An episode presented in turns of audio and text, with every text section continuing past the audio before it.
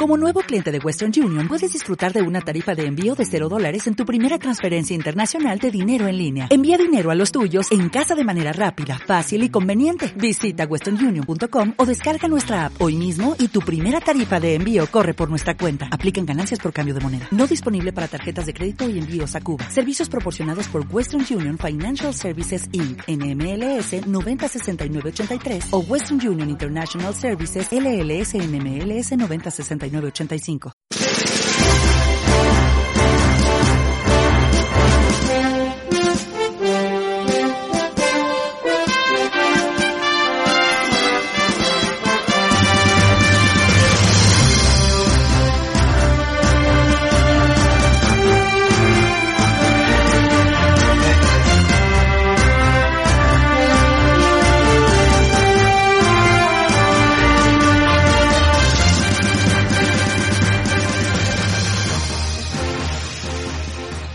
Bienvenidos a la sexta nominada, el podcast de Premios Oscar. Hola a todos, bienvenidos al tercer podcast desde San Sebastián. Ya nos acercamos al final del festival. Hay películas que ya suenan para ganar la concha de oro. De alguna de ellas hablaremos hoy.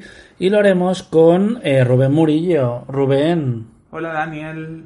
Así un poquito más de energía, ¿eh? que no se nota eh, que son las doce y media de la noche, por favor. Exacto, ahí. Adrián Izquierdo. Hola Dani, hablemos del tornillo que estás usando en esta entradilla. Es que sí, no me acelero, que es que me suelo acelerar mucho al principio del episodio. Yo soy Daniel Martínez Mantilla y estamos aquí para hablar de cuatro películas hoy, poquitas, porque Adriana ya está en modo 50% trabajar, 50% festival y ha visto menos cositas. Ojalá 50%. Bueno, ya me entiendes. Eh, ha llegado el momento de comentar la película que ha ganado el Festival de Venecia, ha ganado el Festival de Toronto y es la primera gran candidata a los Oscars este año, si es que se celebran, porque hoy ha sido noticia que Disney retira del calendario eh, West Side Story y las películas de Marvel hasta 2021. Veremos cómo continúan el resto de estudios, porque al final puede que haya Nomadland y nueve películas de Netflix. Veremos qué pasa. Eh, Chloe Zhao se consagra con su tercera película como directora. Ya con The Rider se llevó el premio de los Independent Spirit Awards en mejor película, a pesar de que no había llegado como favorita. Y en general tuvo un montón de premios y se convirtió como el nuevo juguete de la crítica. Esto puede pasar dos cosas cuando haces la siguiente película. Que te tiren por los suelos, como le pasó a Dee Reese, la directora de Baum, que hizo su último deseo y era verdaderamente espantosa, pero de, a unos niveles que es difícil de encontrar en dramas adultos. O eh, como ha pasado con la directora eh, asiático-americana, que está a punto, bueno, iba a estrenar este año The Eternals, ya no lo va a hacer, como es Chloe Zhao, que básicamente las puertas de Hollywood se le han abierto de par en par. ¿Qué es Nomadland? Eh, Nomadland va sobre, bueno, sobre una mujer, Fern, que mm, vive en un pueblo y debido a la crisis, la recesión de 2011, eh, cierran una, una, una industria allí y entonces el pueblo que vive de esa industria se va a, bueno, se va a la mierda, básicamente. Sí, esto, para que sea más aclarado todavía, digamos que es un pueblo que existe eh, única y expresamente por la empresa en la que se trabaja. Es como si Como es eh, la ciudad del Banco Santander y de repente el Banco Santander fuera Quiebra. eh, quiebra y tienen que eh, seguir trabajando los trabajadores. Lo que pasa es que no. lo- los niveles de vida, digamos que no son los mismos, pero para que entendáis eso, que es básicamente una mujer que pierde ese trabajo, su marido se muere y se lanza a vivir una vida nómada por Estados Unidos. Eso No. hace ella con su caravana, que bueno, una Bueno, furgoneta. caravana, furgoneta. una furgoneta. Una furgonetilla. Y, y bueno, pues básicamente lo que vemos es ella cómo, cómo va avanzando, cómo, bueno, cómo va sobreviviendo a base de trabajos temporales, de trabajos sobre todo eh, seasonal, de, de estos de, de- por temporadas, ¿no? De pues de trabajos típicos de la Navidad, trabajos típicos de temporadas en concreto. Que puede Y- ser desde recogida de fresa a empaquetar Sí. paquetes de Amazon para Navidad, Mm. cosas así. ¿eh? Van recorriendo Estados Unidos con pequeños trabajos. Y, y básicamente la, es, vemos, la vemos interactuar con, con otra gente que tiene este tipo de vida nómada, que, que convive mucho en los parques de caravanas y que comparten un poco las, las experiencias. Y a mí Bueno, pero primero que quería destacar es, aparte de que no nos merecemos a Chloe, la capacidad que tiene la directora, que ya se veía en The Rider, en coger a, a actores que no son actores profesionales, que es gente que yo no, no me he informado mucho sobre la peli, pero entiendo además en los ¿Te fijaste en los créditos que me aparecían? fijé que al final era todo el mundo el mismo y entiendo que es un poco la línea de Rider que, que deben ser, obviamente está está ficcionado y está mm, y es, una ficción pero bueno al final me creo que muchas de las historias que cuentan y muchas de las de todos estos personajes existen en la realidad y sean personas que de verdad tienen llevan esta vida nómada y la capacidad que tiene Chloe eh, Zhao de capturar la verdad detrás de todo eso y, y darle voz. Y además que hay, hay personajes que solo están contigo a lo mejor dos o tres secuencias y, y te cuentan un pequeño fragmento de tu vida y jo, te, te, te llegan y te emocionan. Y, Es que al final es eso, es- son como una gran comunidad Hmm. que se van encontrando porque todo se va moviendo, se van encontrando a lo largo, de hecho durante la película se vuelve a encontrar con gente que viene y va, dice, ¿te acuerdas de mí? ¿No te acuerdas? Y dice, sí, y, y como que les va contando, son pequeñas historias, pequeñas piloritas de, gente que, que, que vive la misma, el mismo tipo de vida que ella. Hay dos tipos de historias en Nomadland. eh, una de ellas es la que está protagonizada por estos eh, eh, personajes basados en la vida real, que son nómadas. Y luego están Francis McDormand y también David Strathairn, que es el actor de Buenas noches y buena suerte y tantas otras películas. Y que realmente, yo no sé qué pensáis vosotros, si consideráis que en cierto modo rompe un poco la magia de la película, porque sí se nota que esa trama es la que es más ficción dentro de Nomadland. Bueno, de, alguna forma tienes que estructurar lo que estás contando y en el fondo eh, a mí me gusta como la, la historia de ella, eh, igual que Zoe, eh, que, Chloe no, no juzga en ningún momento el modo de vida de todas estas personas y te lo expone y te pone, eh, o sea, utiliza a Frances para, o sea, que tampoco le juzga a ella y, no es un viaje, o sea, me parece que sí que lo, hace de forma realista en el sentido de que te muestra un poco el estilo de vida, te, te muestra un poco las, lo- la soledad que hay inherente al, al estilo de vida que lleva, pero en ningún momento la juzga, en ningún momento busca eh, una redención en el personaje, o sea, como que me parece que sí que dentro de que es una historia un poco más construida, más ficcionada al lado de todas las demás, creo que, mantiene la verdad que tienen el resto de las historias. A mí eso no me ha no me ha destacado para mal en ese sentido, la verdad. Sí, a mí lo que me gusta de, de Nomadland sobre todo es eh, la, la parte de...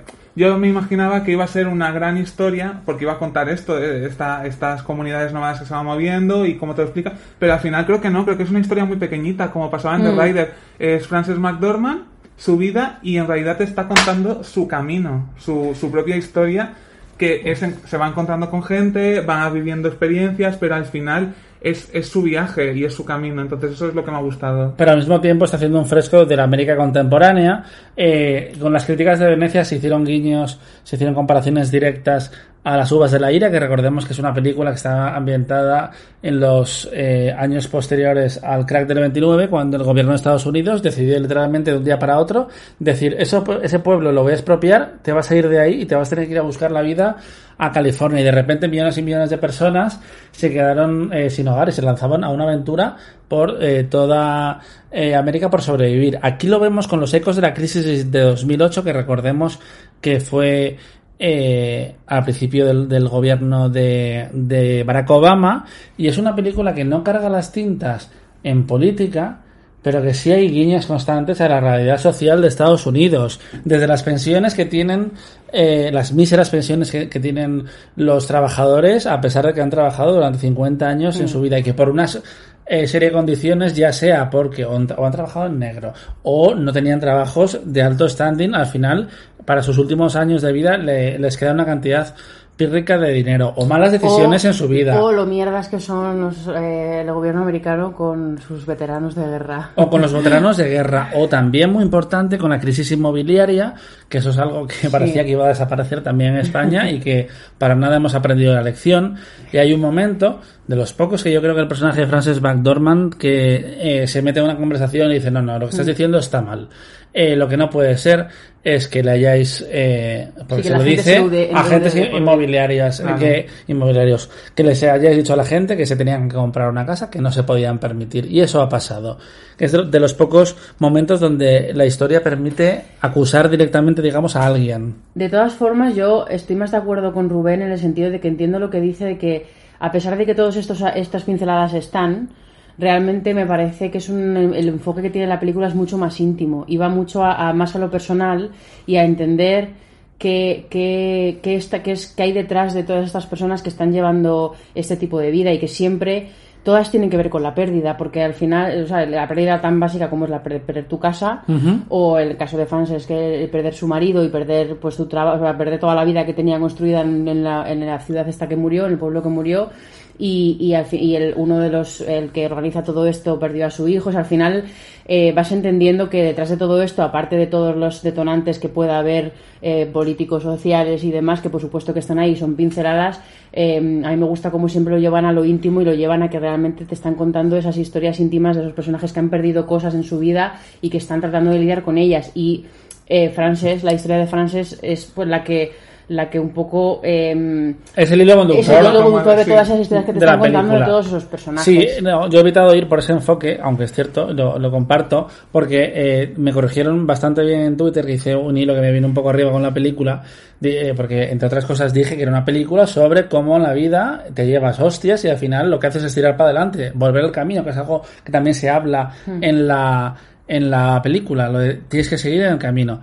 Y, y este chico, que no me acuerdo cómo se llama, eh, me dijo, eh, ¿te refieres a igual que todas las road movies? Y es como, mm, Bueno, pero al final, o sea, Sí. me parece, me parece, por su parte, quiero decir, es un poco mm, sobresimplificar. No, porque él- él no ha visto la película. Vale, vale, pero obviamente es, es eh, yo creo que es la lo que hace que, la- que No Mandan funcione tan bien y nos guste tanto y nos llegue tanto es que al final tiene todos estos elementos juntos. Él hace ese dibujo social y político, eh, hace ese dibujo de, íntimo de personas, tiene toda esa verdad. Bueno, hablemos, o sea, la, la fotografía es absolutamente alucinante, es un eterno hora mágica, es como, Chloe, deja de rodar a las cinco y media de la tarde, ¿cuánto tardaste en grabar esta película? Eh, la música de Ludovico, que Buenísima. buenísima, que es un, es un, la película es un mood constante y, Y otra cosa que me gusta mucho también es que el personaje de Frances eh, está realmente en una situación complicada siempre. Ella, ella ha decidido llevar esa vida, pero es una situación complicada porque le faltan muchas cosas. Y ella en ningún momento se recrea, no hay ningún momento en el que se recree dram- dramático, no, no es condescendiente y sobre todo ella no quiere compasión, no quiere, no quiere en ningún momento. Ella es- ha decidido llevar esa vida y la lleva adelante con todas sus consecuencias. Igual más que decidir, yo creo que le ha No. tocado eso y, y- No, y o tira sea, para adelante. No, no, porque eh, bueno, tiene eh, ocasiones, tiene, tiene, tiene para- oportunidades para claro. dejar de Sí, vivir sí, sí, pero que como que le ha tocado eso y ella acepta como ese camino Sí. que es el siguiente a vivir. Eh, después de lo, de lo de su marido, como que se ha abierto una nueva vía en su vida que quizás no es la que ella hubiera escogido en su momento, pero que ahora se ha convertido en su, en su segunda oportunidad, a pesar de que, que efectivamente surgen opciones y ella parece que, que las va a tomar, pero se lo piensa, duda, echa para atrás y al final vuelve a sus fantasmas Es que de ella dicen- iniciales. de hecho, dicen que ella eh, siempre ha sido inconformista, que ella eh, nunca se ha conformado con lo típico como que, que tiene todo el mundo. Entonces, eh, eso define y define mucho a la naturalidad y todo lo que da Frances a la película que, que a mí me flipa ella. Hay una cosa que me gusta muchísimo de Nomadland y es que a pesar de que mantiene el espíritu de su segunda película, de Ryder, que fue la que la situó en el mapa, porque ella hizo una primera peli muy pequeñita, pero como pasa en el caso de Barry Jenkins o de mm, ¿Realmente es él? Damien Chazelle, son muy pequeñitas y son difíciles de ver, eh, como pasa en The Rider, ella es una directora meramente visual, de atmósfera, que le flipa retratar el, el- paisaje y lo que eso dice de los personajes eh, de los que está contando su historia, pero en el caso de Nomadland, mucho más marcado que en The Rider, me vuelve loco cómo están eh, dialogadas todas las secuencias de Frances McDormand en las que básicamente ella se va encontrando, confesando o escuchando la confesión de toda esta gente en el, en el camino. Todos los one-to-one de Frances McDormand, ya sea con Swanky, eh, que es una mujer de 75 años que eh, está enferma y quiere cumplir sus metas antes de, de, morirse. Lisa May, que es otra mujer mayor también, que, que, es la que le va enseñando a vivir en la carretera. David Strathairn, que también es otro hombre de su edad perdido. El chico del mechero. El chico del mechero. eh, cómo escucha, también cómo escucha Frances McDormand, que es alucinante. O sea, cómo escucha, de verdad. Pero una... creo que están dialogados con, con una eh, sutileza, con, con, con, una belleza eh, esas secuencias y aparte tiene un, una dosificación de la información alucinante porque solo te da lo que tú necesitas saber en ese momento para seguir continuando el viaje y de hecho tú hay cosas de Frances que no entiendes hasta el final y no te hace falta porque tú ya sabes quién es Fern por cómo hace eh, todo lo que hace y cómo se comporta con el resto de la gente, que no tiene nada que ver, por cierto, con otros personajes de Frances McDormand. Sino que curiosamente, una cosa que me dijo Indica, Indica Rey, nuestro compañero en Tenet, después de verla, y es que parece que han cogido a Frances McDormand después de acabar su discurso en los Oscar, cuando pidió a todo el mundo que se levantara y habló del Inclusion Rider y es como, no, no, vamos a hacer una película con, con, esta idea de persona, nos vamos a la carretera. No hay rastro de esa mordacidad, de esa agresividad, en, entre comillas, ese rencor de tres anuncios a las afueras, tampoco la, la, el enca ese encanto que tenía en Fargo y tantos otros personajes. Fern es una cosa que yo no, no he visto en la carrera de Frances McDormand. Sí, eso que es bastante, es súper sutil todo el tiempo y que además luego cuando piensas en ello en retrospectiva, una vez que, que sabes más de ella y de su pasado y de su marido y todo esto, te das cuenta que muchas de esas sonrisas amargas que le pone a la persona que tiene enfrente o todas esas palabras de comprensión, todo, eh, que eh, te das cuenta que él está todo el tiempo pensando en su marido y pensando en, o sea, como que Sí, sí, es, eh, está, está, ella está increíble. Y no es una interpretación eh, showy en, en no, ningún no, no. caso, porque no hay, no hay el típico Oscar clip, hay alguna escena potente, pero es más de creación de un personaje. Y todos los comentarios de la prensa han sido alucinantes en el sentido que eh, muchos han hablado de su mejor interpretación, puede ganar un tercer Oscar, que solo han hecho tres o cuatro personas, como mejor interpretación protagonista, pero es que da, realmente da da un poco igual porque a estas alturas de su carrera hacer un personaje tan distinto, tan especial, ya me parece como el regalo, entre comillas. Es que a mí los 20 últimos minutos de la película me, me rompieron porque eh, no, no, no, no, sabía, no sabía qué esperar tampoco de desenlace de esta película y me rompieron un poco porque eh, es una cosa que, mm, a ver, sin, sin spoilear ni nada, pero mm, como que me, me, emociona, me emociona el camino que ella lleva durante toda la película para llegar a, a eso y sobre todo compartirlo con el espectador. Entonces... Y luego todos los detalles que tiene, porque es eso, es una interpretación y un personaje compuesto a partir de cosas sutiles, como el orgullo que ella siente por cada cosa que hay dentro de su casa, cada detalle, cada cosa que le ha costado construir, mm. para ella esa no caravana, esa, esa furgoneta es su nueva vida y representa lo mismo que representaba su casa en ese pueblo abandonado junto, junto a su marido y como tal lo, lo cuida. Sí. Pues muy bien. no, es que ya quiero decir, ya creo que hemos estrenado sí, bastante nos ha gustado todo, nos mucho. ha gustado mucho. Yo tengo que decir que, que me parece una película más madura, más completa, más, más compleja, con más capas que de Raiden en muchos aspectos pero también he de decir que emocionalmente no he llegado a yo personalmente no he llegado al punto al que llegué con The Rider que me des, deshidraté viva y eh, es- sí que es verdad que la otra historia es como mucho más impactante, mucho más emocional, es un viaje mucho más catártico de ese personaje, es diferente a este y quizá también por donde lleva la historia es más fácil que esta no te impacte tanto tal, pero pero a nivel a nivel cinematográfico, a nivel narrativo, a muchos niveles, me, eh, vamos, para mí es como un paso muy guay hacia adelante de Chloe y, vamos, ganísimas de ver que sea lo siguiente que... Eh, Yo creo que también que, mm, que esto, que lo que dices de Ryder también me pasa a mí. Y yo creo que lo que va a pasar con mucha gente que ya estará con los cuchillos en alto es que van a decir que la primera parte de la película es aburrida. Y que van a quedarse en eso por encima y a lo mejor no disfrutan tanto. Simplemente por, por todos los comentarios que vienen, que son muy ¿Y positivos. tú crees que es la primera parte la que van a decir que es aburrida? Sí. Es que yo lo que me pregunto, lo que yo parte- pienso es que realmente hay, hay como dos partes muy diferenciadas en la peli. La primera parte está más centrada en en, en descubrir todo ese universo de personas y de, perso- de personas reales y toda esa vida y, Y todo luego su eso. historia. y luego la historia más de ella entonces es, es el momento en el que se centra más la historia en ella en el que yo creo que el ritmo en cierto sentido baja porque se transforma en ella es, es un personaje muy parco en palabras y tienes que entender más lo que le está pasando por, por un poco las conversaciones que tiene con otras personas, como decía Dani, pero también por esos momentos más, más de observación, de ella perdiéndose en el paisaje, de ella, eh, pues al final recorriendo la mitad de Estados Unidos, pero eh, sí que me parece que, o sea, me- yo lo habría dicho al contrario, fíjate. Ah, es que más, el final, Ah, dices, no, la parte sí, de- como que la parte la inicial parte- es la parte más potente porque es la parte más singular, Es más- es la más parte original, lo más, otro es- es original, más más particular, convencional. Mm. más distintiva, te está contando algo que no conoces, es un universo como muy muy interesante al que acercarse, además todos esos desiertos visualmente mola mucho y de repente, o sea, de descubrir cómo viven con todos esos trabajos temporales, o sea,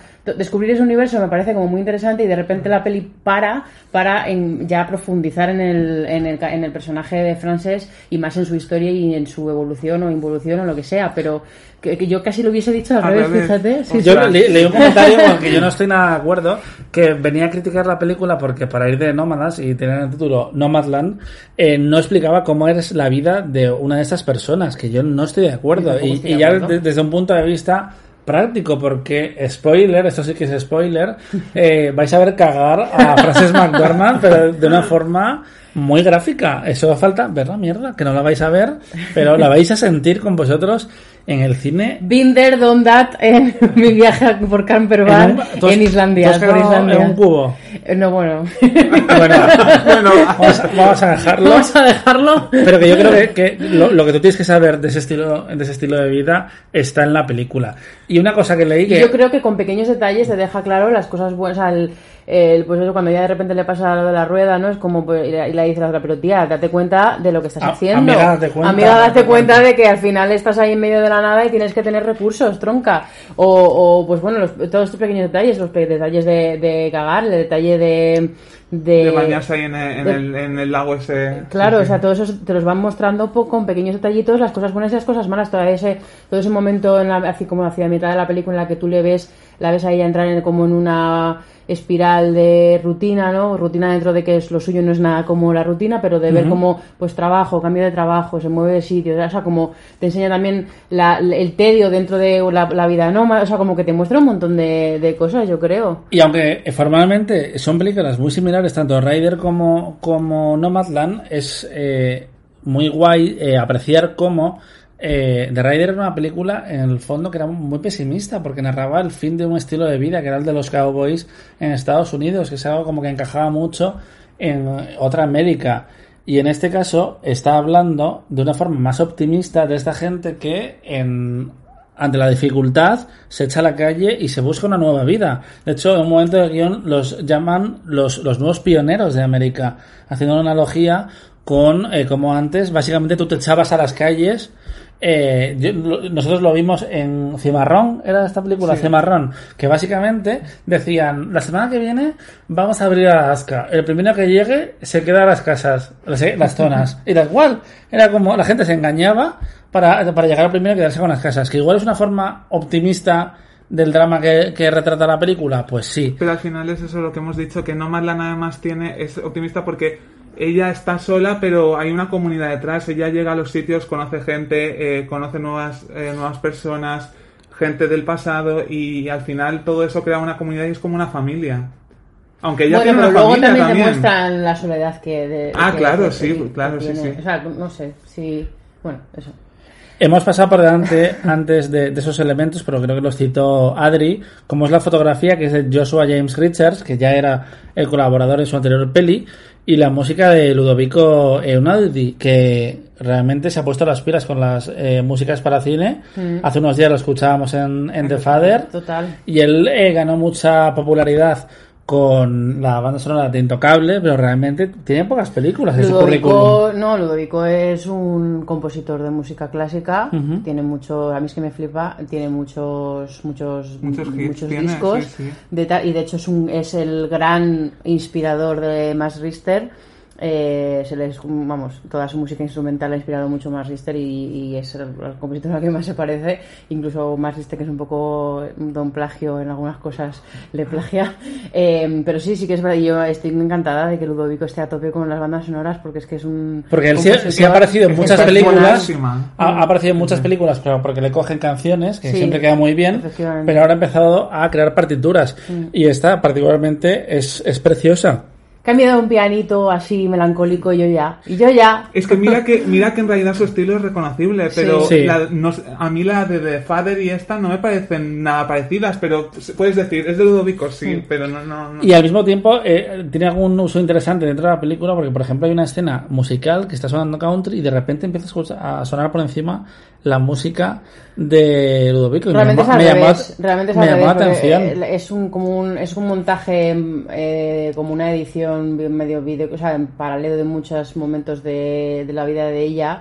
Y justo se topa con los cowboys que están tocando. Y entonces de repente la música de cowboy se le oye. O sea, como que es al revés. Eh, Sí que se- a mí también me ha chocado. Me eso, chocó- ese momento es pero- como. Me gusta, no me gusta, no lo sé, no, estoy- no lo sé, pero me, pero me llama la Estamos atención. acostumbrados. Me, sorpre- me sorprende más que tener una opinión clara al respecto. Y yo creo que esas dos, por ejemplo, pueden ser categorías que sí pueden estar en los Oscar y de las eh, artísticas, película, dirección va a estar seguro porque mm, ya estaba en la conversación eh, en la industria con su anterior película y ahora con los nuevos premios y, y lo que dice del nuevo Hollywood también va a estar en Eternals también estará Frances McDormand va a estar nominada el guion seguramente esté- va a estar nominado también mejor actor secundario es donde ahí puede ver hasta qué punto le gusta la gente la peli o El no montaje a lo mejor. y el montaje que es de ella también, porque ella eh, se lo guisa y ella se lo come. Eh, también ha hecho el guion, que es una adaptación de una, de una novela, de Jessica Branden, creo que es. Puede que me ¿Es haya una, inventado. novela, ¿Es una novela o es, un- es- o es Eh, no son fic- una serie de relatos eh, de no ficción. Vale. Que de hecho me, lo- lo- los van, a- suena más me eso. los van a mandar. Vale, Me- vale. O sí, sea, me sí. suena más en el sentido de que me pega que sea más eso que es que Sí, sí, sí, novela. es un, libro es un libro bestseller sobre la experiencia de los nómadas en América. Y veremos Pero que la gente vaya tranquilita a verla, que porque Bueno, eh, dijeron sabemos- ellos que llevan 25 minutos hablando de Nomadland. Sí, no, sí, sí, sí, sí. Y a ver, Es que a mí, eh, no, bueno. igual. a la gente Sí, le, sí, sí. le ha gustado en San Sebastián mucho 965. En la crítica sí que había más de "Mm, no es para tanto, que es como la primera opinión de una película no puede ser no es para tanto, porque no quiere decir nada. Efectivamente. No, es una y opinión. Eso no- dice más de ti que de la película. Y, y de las expectativas que tú tenías en tu cabeza que de ella. Que Ya, pero es una- también entiendo, yo no lo dije, pero eh, entiendo a la gente que eh, va a ir al cine, viene, eh, es una película que se va a estrenar, me lo invento, en marzo, y va a venir con premio de Venecia, con premio de Toronto, con buenas críticas, eh, con un montón de... no- probablemente lo- los, los, los críticos de diciembre Sí. la van a acabar premiando porque también es de las pocas películas que se ha estrenado. Entonces va a venir con mucho run run que tampoco entiendo que la gente pueda ir con expectativas de voy a ver algo bueno. eso, y es, y es algo bueno. Claro, exacto. sí, exacto. También hay que tener en cuenta que es un año con pocas películas y que es más fácil que hubiera pasado algo como eh, lo que ha sucedido en 2020 de ganar la misma película en dos festivales importantes. Que no habla mal de la película, sino eh, dice lo raro que es 2020 y estamos en septiembre y no tenemos ni idea de cómo puede terminar el año. Pero vamos, que vayáis a ver Nomadland y sobre todo que os pongáis primero The Rider, que es maravillosa por favor. que os va a gustar mucho y os va a preparar para la película que os vais a encontrar, porque claro, no es Pequeño Miss Sunshine, no es esa clase de película indie, pequeña, comercial, que busca pulsar una serie de teclas, de teclas contigo, es más intimista. Así que... De hecho, en Nomadland parece que las va a pulsar y no las pulsa. Varias No, veces. Varias veces, sí, sí, sí. Además que sí. Ella se ríe y peta el audio. Así es. Eh, vamos a seguir hablando de otra película que ha gustado mucho aquí al público. Si no, sacó un 9.65, segunda mejor nota en la historia del festival. Eh, Herself sacó un 9,10, que debe ¿Qué? ser la quinta. No, o sea, definitivamente es una cosa de aforo y de no. Pero bueno, no eh, Daniel, ser. a Daniel el otro día en Twitter le contestó alguien del festival José- y él se bajó eh, los pantalones un poquito, Bueno, ¿no? ¿Cómo ocurrió, Daniel? Cuéntanos. Yo eh, lancé un par de tweets en plan jocosos, eh, especulando con posibles razones por las que podía haber notas tan extraordinariamente altas. Y don José Luis Rebordinos, director del festival, Bueno, ¿en serio? Que no Porque sé- no sabía yo esto. que nos seguimos mutuamente, Ah, vaya. eh, me contestó. ¿Y qué te dijo? Y me dijo, no, no, el, el sistema es exactamente igual. Se suman todas las votaciones y se divide entre el número de votos que ha habido. Y yo eh, prácticamente me faltó poquísimo para bajar los pantalones y felicitarle por la organización de todo el festival. Que la merece, por Que la merece, que está yendo estupendamente, pero vamos, que me los bajé en plan, claro que sí, presidente. Eh, y le dije que eh, entonces sería que la gente eh, tenía tantas ganas como nosotros de volver a San Sebastián, ¿vale? Y que las películas también tienen que En contar. realidad creo que sí que No hay un acuerdo dijiste, no tácito dijiste de... que, que conocemos a tres personas que, has pu- que han puesto un 8 y no nos ya sale la ya lo había puesto en Twitter, igual, igual él lo había leído. Pero sí, O mi comentario de que en realidad las notas harán sobre 14, como la selectividad ahora. que Mm, yo no sé después de nada. haber visto hoy el agente topo también te digo otra que va a estar con una nota altísima, pero bueno, ya... Sí, intenta recuperarla, Adriana, porque vas a llorar mucho. Tú que te gusta llorarte, eh, va a ser una peli también que va a de funcionar arena, muy bien. limpia, Sí, sanea. sí, sí, sí. Eh, un documental de Sundance sobre una residencia de ancianos. Bueno, madre mía. No, no puede salir nada Ya mal he visto el capítulo de la residencia del colapso, no me hace falta ver más cosas. Este, este es deprimente de otra forma, pero es, es muy divertido también. La película de la que íbamos a hablar es eh, Herself, que es el tercer trabajo de Figgy Deloitte, que igual os suena por peliculitas como Mamma Mía o La Dama de Hierro, y aquí por primera vez no tiene a Meryl Streep a su lado, sino a Claire Dunn, que es una actriz británica, que irlandesa, perdón, que no había hecho prácticamente nada, tenía 8 o 9 cortos, y que de repente ha escrito un drama eh, a, su, a su mayor gloria y ella se las ha apañado, no sé cómo lo ha hecho, para convencer a los productores de que le dejen ser la protagonista, que es algo que vino a hacer Sylvester Stallone hace 45 años con Rocky. Él era un actor ah, que quería buscarse la vida en Hollywood, nadie le contrataba por su físico tan raro y él dijo, pues me voy a hacer yo la película. Y el resto es historia. Veremos qué pasa con Claire Dunn, que aquí ha hecho la, la historia dramática que no está basada en hechos reales, a pesar de que es exactamente esa película, sobre una mujer que está separada de su marido maltratador, está viviendo con sus dos hijos y al principio de la película básicamente su ex viene y le pega una paliza de muerte. Y ella pues intenta eh, construirse una nueva vida a, a partir de la idea de construir una nueva casa eh, Sí, porque la herself. Idea, la idea, claro, la idea es que ella está en, en muchos trabajos y está en el programa de adquisición de viviendas de protección oficial. Entonces eh, ve que está muy abajo en la lista y dice, pues ¿qué hago? Pues voy a intentar salir adelante yo sola. YouTube, ¿cómo construir una casa? Literalmente YouTube, cómo construir una casa. por 35.000 euros, que está muy bien en Irlanda. Ella además eh, sí que vive en hoteles porque como es eh, víctima de violencia de género, hay un hay un Programa. una red, un programa ahí que las apoya, pero igual no es exactamente la forma que a ella eh, le gustaría que la ayudaran para dar un impulsón y ser un, un impulso a su vida y cambiar y empezar de cero. Y así es el punto de partida de Herself.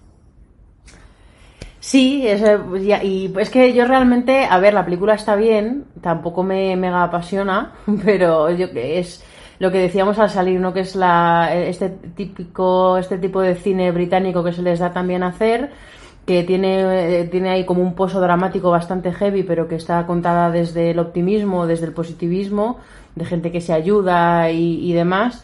Y, mm, la y creo que, que tiene el, eh, uno de los puntos positivos que tiene la peli es que la protagonista, eh, además al no ser muy conocida y le da como mucha verdad a la historia, y, y que lo- es que se ve fenomenal, la Y, verdad es y que puede no- ser cualquier persona que tú, que Sí, tú imaginas. claro. Porque lo, Yo- lo lógico es que lo hubieran hecho una Karen Mulligan, una Keira Knightley, una actriz así de ese perfil, pero cuando Hmm. sí se permite la película coger a alguien que no conoces, pues como que tú ya proyectas todas las ideas que tú tienes en este caso sobre la violencia de género. Y tú lo has introducido ahí. Ahí hay una idea que me gusta mucho de la película y es cómo eh, son necesarias estas redes de apoyo social para salir adelante en estas crisis personales y, y, de nuevo de, de la sociedad. Porque también recordemos que en el caso de la, violencia de género se ha visto en otra película y si lo, has vivido de cerca también lo has visto. Eh, son personas que su- sus vidas sociales se han visto como completamente anuladas porque forma parte de la dinámica eh, tóxica que se ha creado con la pareja de turno. No tienen nadie a quien recurrir y de repente esta que tiene más cara que espalda por otra parte, básicamente va pidiendo a todo el mundo que conoce que le ayude a construir una casa los fines de semana. Es en plan, ¿puedes dedicarme los próximos eh, dos meses los fines de semana? Eh, madre del colegio con la que solo he hablado una vez. Eh, y esta red me gusta un montón, que está por ahí, por ejemplo, Pues- de Juego de Tronos. Que no la habéis reconocido. Yo sí, yo sí. no, yo no, yo no.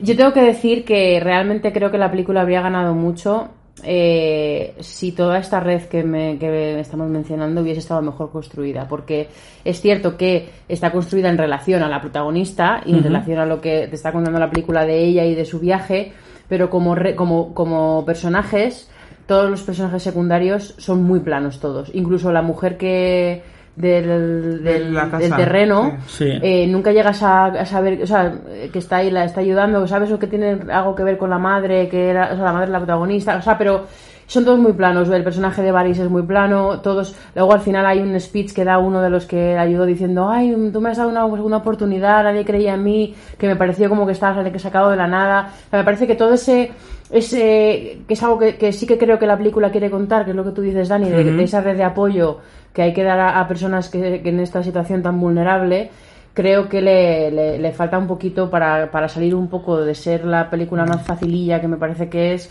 el haber construido un poco mejor a toda esa red y esos personajes y darle un poquito más cuerpo creo que le había venido, le había Eh, venido Están muy utilizados un poco como los mejores amigos en una comedia romántica. Claro, son muy que, herramienta. que tienen escenas en las que funcionan muy bien, pero que por sí mismo no tienen eh, valor particularmente. El mejor es el- la mujer esta que, que le ayuda, que tiene una relación ahí con su madre en el pasado, y que es eh, Harriet Walter, que es una actriz secundaria inglesa de las de toda la vida y que hemos visto recientemente haciendo de maestra de Villanelle en, en Killing Eve.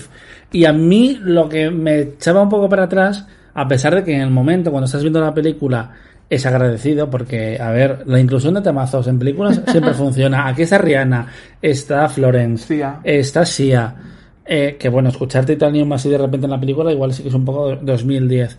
Pero sí, sí me parece que en ese sentido eh, está un poco sobreproducida la película.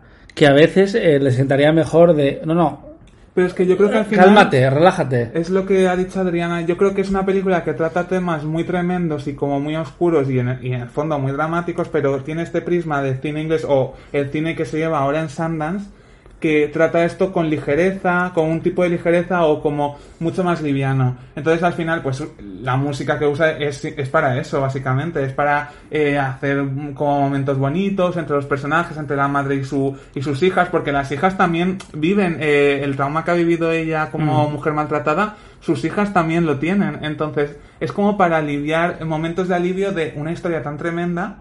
Eh, pasarla por, por un filtro mucho más amable. Sí, eh, Es lo que ha y, dicho Adrián y- antes. y me, y me llama la atención cómo siendo ella directora que viene del musical con la primera Mamma Mía, a pesar que Mamma Mía es maravillosa no por mérito de Phoebe Lloyd en este caso, eh, sino quizás a pesar de ella. Y hay un par de canciones que están montadas de forma extraña en la película y están cortadas de forma abrupta, que lo comentamos al, al salir del cine, que es como que, que- que te sí te saca un poco porque eh, no está hecho de la forma más orgánica posible. A ver, podríamos mm, read into it y, pensar que, porque lo que es que ahora no me acuerdo, pero que precisamente también puede ser una forma de, de es como todo es muy poppy hasta que de repente deja de serlo. Claro, ¿no? Pero, puede ser. Pero bueno, de- es me- cierto que, que- que está bien pensar en eso y, y utilizar esto como herramienta narrativa y tal, pero si te- como espectador te choca, no, no lo estás haciendo bien. Eh, y, un- y una cosa que nos comentó Jesús Choya al acabar la película, que a él no, no le gustó mucho, que decía que ojalá estuviera haciendo Fillida en Mamma Mía 3, que le chirreaban los momentos en los que ella tenía esos flashes de la, de la agresión en mitad de su vida cotidiana. Y a mí, en cambio, me encaja. Yo no, yo no he sido una mujer maltratada, ¿vale? Pero sí me puedo imaginar cómo esos flashes traumáticos te, apa- te aparecen y te traicionan en el peor de los momentos. Y es algo como de lo que no Y te puedes despegar. Es, es transmitir que es algo, claro, que es algo que ella tiene constantemente dentro y que es una ansiedad Claro, es que ya no. un sí. estrés traumático de todo eso que ha vivido que pero no, no le dan de forma aleatoria Claro, además pero te le dan cuando cuando se cuando tiene que lidiar con su marido sobre todo y al final le vuelve todo o, o cuando ve lo que le- el impacto que está teniendo en su hija más pequeña que al final, lo- pues bueno, pues le viene todo eso y no es tan fácil. Es una forma que tiene la película que está bien de transmitirte que, que no puedes, no, no coges el coche, te alejas de tu marido maltratado Ya, y te ya está. olvidas para siempre. Eh, Sí, es que precisamente es eso. eh, eh, eh, toda la película te están contando algo muy muy bueno. Ella que está intentando construirse una casa, y pero ella no olvida no olvida todo lo que ha pasado y todo lo que le ha pasado hasta llegar hasta llegar hasta ahí. De hecho, luego viene la escena con su suegra también que Eh, yo creo que es de las mejores escenas De la película. de la película. Sí, sí. Es la, la, que- la más Hombre, es- a ver- original, la más descarnada. A ver, es, la, es, es, la, es el clímax del personaje, en Mm, realidad, claro. el momento en el que ella puede soltar.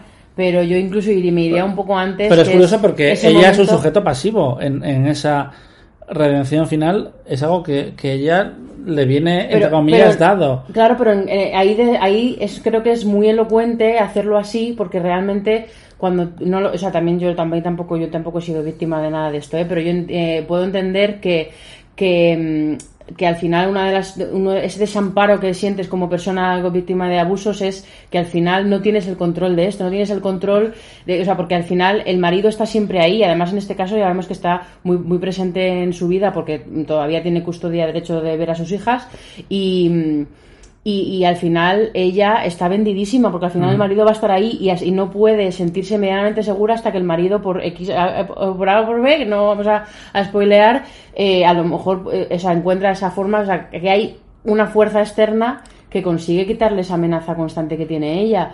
Pero eh, yo iría incluso a una conversación mucho anterior que hay en la que mm, demuestra, muestran muy bien cómo, aparte de con los ataques de ansiedad estos, cómo están esa situación en la que es tan difícil separar eh, los sentimientos, eh, el dolor que, de una persona que te ha maltratado del amor que tenías por esa persona antes de que empezara toda esa situación y el hecho de que ella todavía siga pensando en la persona que él era antes de convertirse en un maltratador. O de- Claro, es como yo, te echo, claro que te echo de menos, pero es que tú ya no eres esa E- persona. Efectivamente, Por eso te entonces echo de ella menos. está, ha, perdido, ha, Mm. ha perdi- ha perdido muchas cosas y entre ellas ha perdido a la persona a la que quería y en la que confiaba y que luego resulta que se ha vuelto o- una persona que le pisa la puta mano que cada vez que pone, ponen ese flash me dolía, me atravesaba de arriba abajo. Es que ella también tenía, eh, tiene su momento de reivindicar. Ella en la película también tiene su momento de reivindicarse. Que es ¿Por el qué? Bueno, momento- es que en un juicio. Hijo de Es que- verdad, es que- las voces. Adriana, ese juicio. Perdón, ese es que a Rubén, A ver, a Rubén porque ese- le das ese- un juicio y ya se viene. Es esa clase de película que evidentemente tiene un juicio. Hay sus lugares comunes y después también tiene estos hallazgos eh, de los personajes, como que hablábamos de, de la suegra, que Mm. básicamente le viene a decir no es tu responsabilidad, es la mía, es mi hijo, yo me lo tengo que comer, pero tú no, eres libre. En plan, mira hacia adelante, lo siento. Eh, Pero a mí en, el, en el- la escena del juicio el de al lado me miró mal porque cuando estaba ahí haciendo su speech yo estaba como es que te, ¡Yes, girl! Que no grites. Perdón. Te imaginaba completamente. De hecho, eh, levanté la cabeza a ver si te veía. Porque hay un momento muy.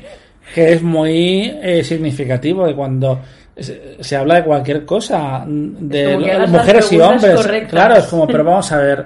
eh, ¿Por qué hiciste esto y esto otro? Y es como, ¿y por qué me preguntas a mí por qué he hecho yo esto? ¿Por qué no le preguntas a él? Que me ha pateado la puta cara. el que me dio una paliza de muerte, eh, ¿por qué no paró? En plan de, claro, es como, ¿por qué me Decidme que culpa? eso no era buenísimo, por Dios. Es como lo de la, la culpa es eh, de ella por ir con minifalda o por ir con cinco chicos por la calle. Es como, o bien, eh, siempre está la opción de no hacer cositas malas, chicos. Siempre estás haciendo no violar. Claro. Yo creo que a mí me gustó más que a vosotros la película. No, a mí me gustó, ¿eh? general, A mí me A mí gustó. me, pare- me parece que está ok. Puedo diseccionar lo que... un seis y medio.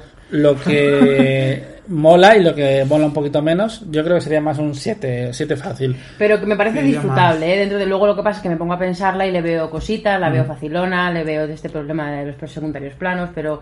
Eh, y- También hay que y tener le, en le veo cuenta- todas las teclas que toca, le veo todo, pero... Le ves los hilos, pero no me molesta porque se ve bien. Pero también hay, eh, hay que tener en cuenta, Adri, las películas que se han hecho sobre maltrato antes. Cosas como Durmiendo con su enemigo, Solo mía, eh, Nunca más.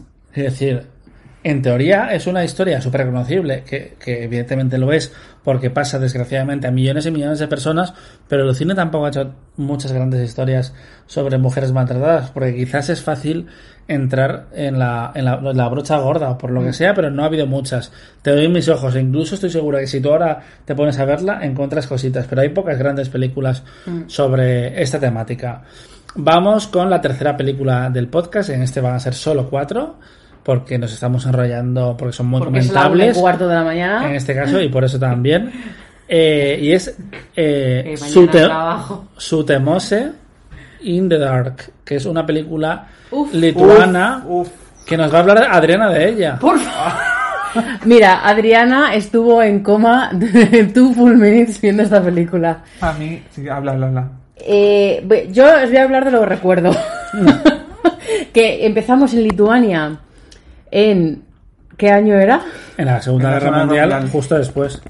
Vale, vale, iba a decir la segunda, porque en el mundial no. Cuando es después, cuando están, cuando están ahí por ahí los soviéticos danzando. Vale. Bueno, pues. eh, En el año 1948. Perfecto. Pues, pues nada, están allí una familia de lituanos, eh, un poco desestructurada, con una señora matriarca que da mucho miedo. Esto lo recuerdo, esta escena lo recuerdo.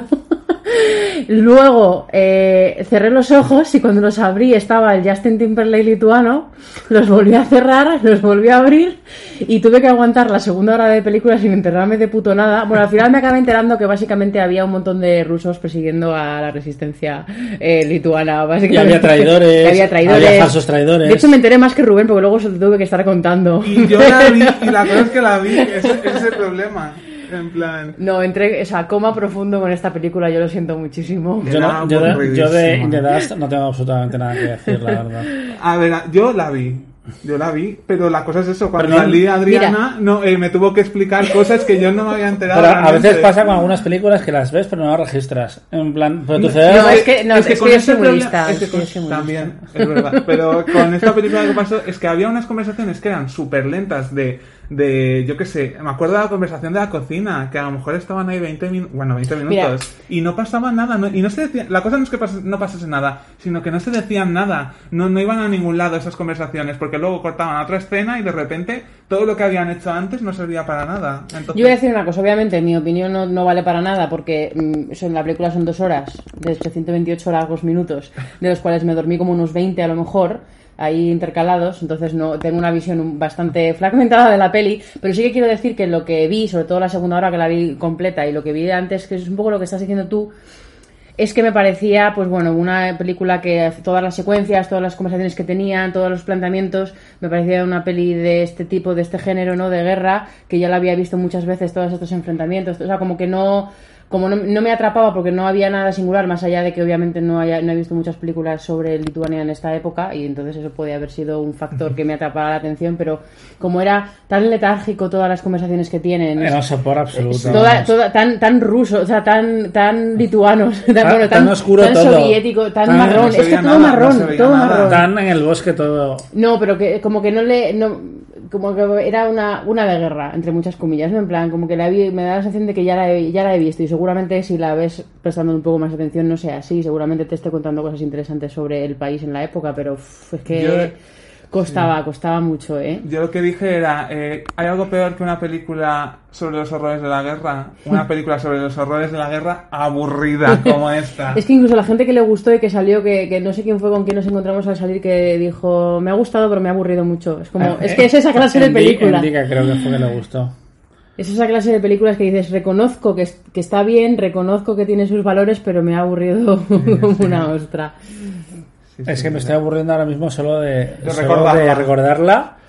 O igual Pero es qué voz eso, tenía el prota, ¿eh? una y veinte de la mañana. ¿No El, acuerdan el de- patriarca. No, no, el prota, el chavalín. Tenía una voz que tenía ¿El, cara- el Justin Timberlake? No, no, no, Justin Timberlake era un es un personaje ah, vale. que sale... El rubio, entonces, dice. El, No, el otro. el hijo, el hijo. Ah, vale, el- vale, vale. Que el, pro- el prota que de repente tiene esa carita de niño bueno y de repente abre la boca y tiene una voz dentro de la tumba que era como, pero bueno, a ver, dime hola. Era Flavio de Operación Triunfo. Eh, vamos a pasar ya de In the Dusk, como la película ha pasado de nosotros, y vamos con otra de, de sección oficial que ha gustado mucho en el festival. Era una premier mundial. No se sabía gran cosa de ella, yo mismamente no tenía ni idea de qué iba y hasta un día antes no sabía que había una película con Colin Firth y con Stanley El nivel de tercera edad en este festival es importante. De, de películas o el nivel De- que tienen estos dos en la película. No, no, no. En, en San Sebastián estamos viendo muchas películas protagonizadas por gente de ses- 60 plus. Y con lo gente, cual estaba muy bien. gente no lo de, de demencia. De hecho, eh, Colin Firth y Stanley Tucci se se sacan como un par de meses y ambos tienen 60 años recién cumplidicos. Y los dos están estupendos. Y los dos están ¿eh? estupendos. Y es una película eh, que de vez en cuando Conifer tiene un festival, la mayoría de ellas son espantosas, como una que hizo con, con Nicole Kidman en Te un lavas tren. la boca para hablar de Colin. Ah, me encanta Colin. Cada vez que Colin sonríe, Dios resucita un gatito. Absolutamente. Eh, el otro día volví a ver el discurso del rey para comentarla en el podcast histórico del, del 2010 y eh, Colin Firth está absolutamente maravilloso. Y en este caso es una película de Harry McQueen, que es su segundo trabajo. Yo no he visto la primera. ¿Cuál es la primera? Eh, la primera se llama, ahora nos lo dicen nuestros amigos de Film Affinity, eh, Hinterland. Ni idea de qué va esto, de 2014. Pues ahora en 2020 he estrenado este drama sobre la enfermedad, sobre el amor y sobre esas dos cosas básicamente, porque son una pareja que llevan juntos más de 20 años, Sam, que es eh, pianista, y Tasker, que es escritor, y a pesar de eso no son pedantes en ningún momento de la película. Si fuesen franceses lo serían. Lo serían, lo serían eh, muy fuertemente, pero en el caso de Sam y Tasker eh, no lo son. Y son una pareja que viajan eh, por Inglaterra reencontrándose con familiares, con amigos, volviendo a visitar sitios en los que han estado antes, porque básicamente se están despidiendo. Tú no sabes muy bien de qué al principio, hasta que ya descubres que uno de ellos pues tiene una forma de demencia, de Alzheimer, y está en la fase temprana, pero básicamente se está acercando al final de su vida tal y como la conocía. Y lo que propone esta película es un, un viaje a la aceptación y al ser consciente de que la vida que tú tenías se va a acabar de repente, que tú no, no puedes hacer nada por controlarlo. Sí, a mí, a mí me, me sorprende mucho esta película cuando pienso en ella porque realmente es un viaje que si, si os dais cuenta no hay no hay una gran evolución, no hay, o sea, es un, es, una, es un viaje como muy muy sutil, muy pequeñito, de comunicación entre ellos, de, de, de profundizar todavía más en el amor que se tienen y, y, y me gusta que no, ca- no caiga en grandes melodramas, que podría No, perfectamente no. caer, incluso en momentos en los que se descubren ciertas cosas, cuando Colin des- mm, abre la caja, no voy a, solo voy a decir eso, pero eh, y descubre el, el manuscrito, o sea, lo que él está escribiendo, y Cosas. descubre ciertas cosas, no se monta un gran drama en torno a eso, no, o sea, como que, que mm, es un poco ver esta, la intimidad que tienen estas dos personas, que lo, lo decía Rubén al salir del cine cuando la vimos, que mm, se dicen tantísimo con cómo se miran, con cómo se tocan, con el cariño que se tiene, que no hace falta lo que decías, que, que se morreen, eh, sino es que eh, con cada detallito, con cada conversación, con cada mirada cómplice, tú, en- tú entiendes el amor que se tienen. Y esa tranquilidad Ese, sí. es relevante en este caso porque es una historia de amor entre dos hombres que recordemos que eh, históricamente siempre nos han contado las relaciones homosexuales en el cine a través de gente muy joven, ya sea adolescentes con historias de coming of age o de primera juventud, pero de adultos es algo que apenas se ha contado. Hace unos años eh, se sacó eh, una película de Ira Sachs que estaba bastante bien también, más en clave de comedia dramática, que era El amor es extraño, y aquí nos acerca a la tercera edad sin llegar en ella, pero nos cuenta una historia que hemos visto más veces ciertamente en, en historias heterosexuales, pero que por el mero hecho de ser dos hombres ya es distinto, porque los códigos son distintos. Y esa tranquilidad sí es muy importante, porque eh, estoy eh, seguro que choca mucho con las vidas que ellos tuvieron que vivir en los años 80, en los 90, con el tipo de relación que tuvieron al principio. Ahora están en un punto en el que están tranquilos, están felices de haberse encontrado. Y eso está presente en todas las capas de la película. En plan de su vida es maravillosa, solo por, no solo, pero principalmente por esa persona que tienen al lado y que eso va a cambiar. Y tienen que, lidiar con, con esa realidad. Es que yo, eh, esto que dices último, eh, lo comparo mucho, yo hago mucho paralelismo entre esta película y, y algo que te cuentan muy bien en Nomadland, que es eh, lo- la historia del camino que, que llevamos en la vida y hacia dónde vamos y si vamos solos, si vamos acompañados y hasta qué punto vamos solos o acompañados y cuál es el destino de cada persona. Pues en esta, en esta película te explica muy bien a cuándo tienes que aprender a soltar o a aprender a, a seguir con alguien o, o dejarle ir o cuando una persona deja de ser eh, mm, La persona de la que tú te enamoraste. claro porque ellos llevan 20 años juntos y, y- el personaje Colin Firth no se imagina una vida sin sin Tasker sin el sin Stanley Tucci Y la, la química entre ellos está creada eh, de una forma súper íntima y con detalles muy pequeños, con los típicos chistes que tú haces a otra persona Mm. y, y dices, es que no entiendo eh, por qué sigues haciéndolo después de tantos años. Y le dice Stanley Tucci, a ver, es cierto que la mitad del, de las veces eh, los resultados son decepcionantes, pero es que el, el otro 50% de las veces es Me maravilloso. renta. Es maravilloso y nunca voy a dejar de hacerlo hasta que pierda la memoria y no sepa quién eres. Que claro, es esa sombra que está en la película en todo momento, que tiene un tono muy amable, eh, es... Yo creo que es dura, sin ¿eh? ser- a ver, evidentemente que es dura No, porque pero lo que te cuentan es terrible, pero ¿tú crees que, que es que es duro en lo que te está, como te lo está contando? Eh, al principio no, pero a medida que pasa la película yo creo que sí que va subiendo, va subiendo el tono, va subiendo la intensidad, un- no en el sentido de volverse locos, pero eh, sí que creo que va subiendo pero, la eh, intensidad. claro que va subiendo, porque claro, eh, como pasan estas enfermedades, eh, la gente va peor, va a peor de una forma progresiva y rápida, y tienes que tomar decisiones. Y cuando tienes que tomar decisiones es cuando surge un conflicto más claro. Al principio, los dos tienen claro lo que quieren que hacer. Y es curioso cómo Stanley Tucci, que es el personaje que está enfermo, no, no tiene una actitud derrotista, eh, pero eh, al mismo tiempo sabe lo, lo que va a pasar. Como, no, no voy a luchar contra esto porque no voy a ganarlo.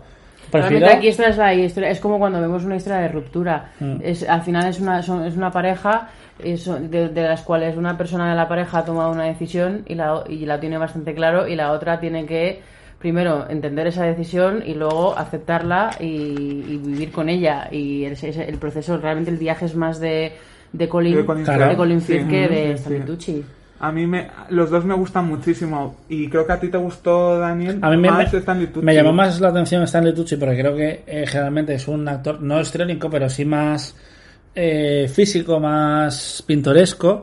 Y aquí, de una, una sutileza, una tranquilidad, un, un peso sobre sus hombros que te dice muchísimo con una eh, media sonrisa te cuenta por qué es feliz y te cuenta por qué es, por qué es triste y por qué sabe que, que, se, que se ha acabado. Colin Firth está es que- estupendamente sí. y es el que dramáticamente tiene las escenas más potentes, la desesperación, cuando descubre cosas, cuando se da cuenta que, que no depende de él lo que va a pasar y que no puede depender de él porque no es su vida. Y en ese sentido tiene momentos eh, más como más jugosos, más eh, más de actor. Sí, a mí, eh, a mí me, me duele, me duele bastante el personaje de Colin Firth porque ves eso, cómo él se va poco a poco, eh, él también dando cuenta de, hacia dónde van y de lo que significa para ellos ese viaje. Entonces, Claro, sí, yo me acuerdo, por ejemplo, yo el Alzheimer no, no, no lo he visto nunca de cerca. Lo he escuchado, pero creo que la primera vez que lo vi directamente cómo funcionaba fue precisamente en este festival en San Sebastián, hace unos 10 años, con el documental Bicicleta, Cuchara, Manzana, el de Mm. Pascal Maragall, Sí. eh, que es alucinante. Mm.